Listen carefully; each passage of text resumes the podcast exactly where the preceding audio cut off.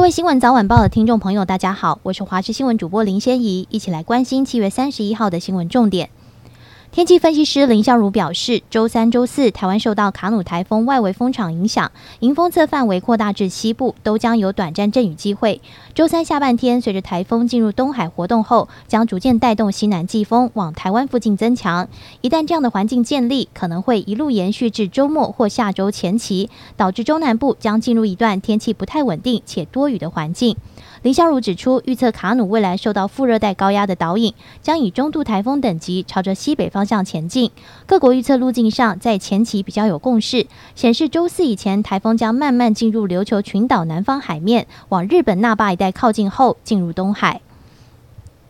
立法院临时会今天将处理社会高度关注的性别平等工作法、性骚扰防治法以及有关外役间遴选条件的外役间条例部分条文修正草案，力拼在临时会最后一天完成三读程序。不过，由于上周朝野协商时，各党团对于三法的部分关键条文仍没有共识，预料朝野将上演表决大战。明道大学、环球科技大学、大同技术学院等三校将从明天起停招，明年七月底停办。三校共计有一千一百二十名学生需要安置，未来超过四百名教职员将失业。教育部指出，三校重新组织董事会后，可申请退场基金，垫付学校维持正常运作及支应教职员工薪资等所需费用。退场基金估需垫付十二点五亿元，但三校之前积欠教职员薪资，将在解散清算过程中处分校产清偿。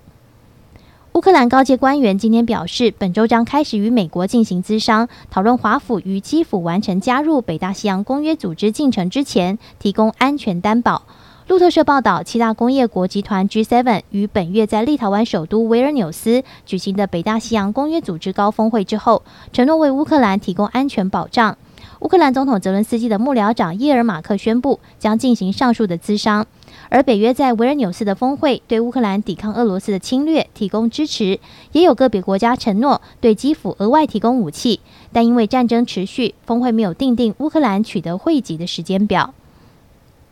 近期有民众反映收到台湾自来水公司的催缴简讯，称若是未缴费就会停水。对此，台水今天澄清，这个简讯为诈骗简讯。如果民众有疑问，可以拨打水单上服务电话或一九一零专线。呼吁民众千万不要点击网址或向发讯人提供任何个人讯息或是资料。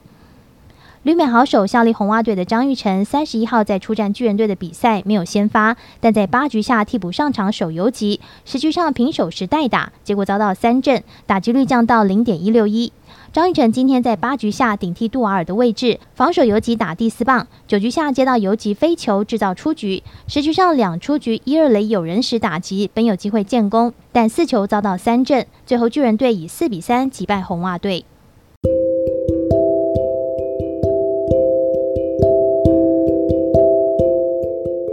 以上就是这节新闻，感谢您的收听，我们再会。